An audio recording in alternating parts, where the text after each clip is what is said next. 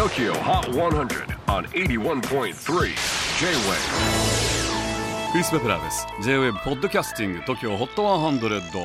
えー、ここでは今週チャートにしている曲の中からおすすめの一曲をチェックしていきます。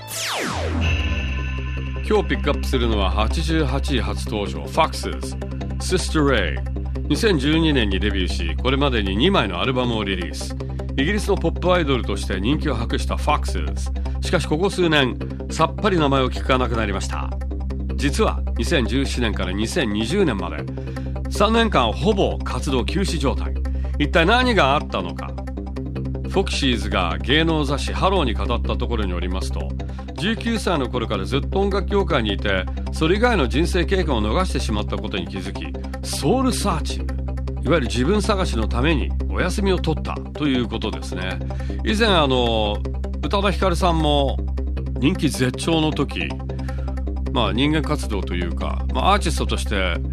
成功をつかんだといいますか極めたわけですけれども普通の人に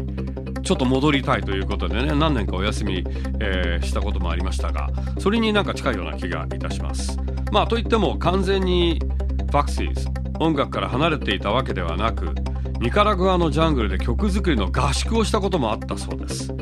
売れるものを作らなきゃというプレッシャーもなくただ好きなように好きな音楽を作る。そんな生活をしていたそうです。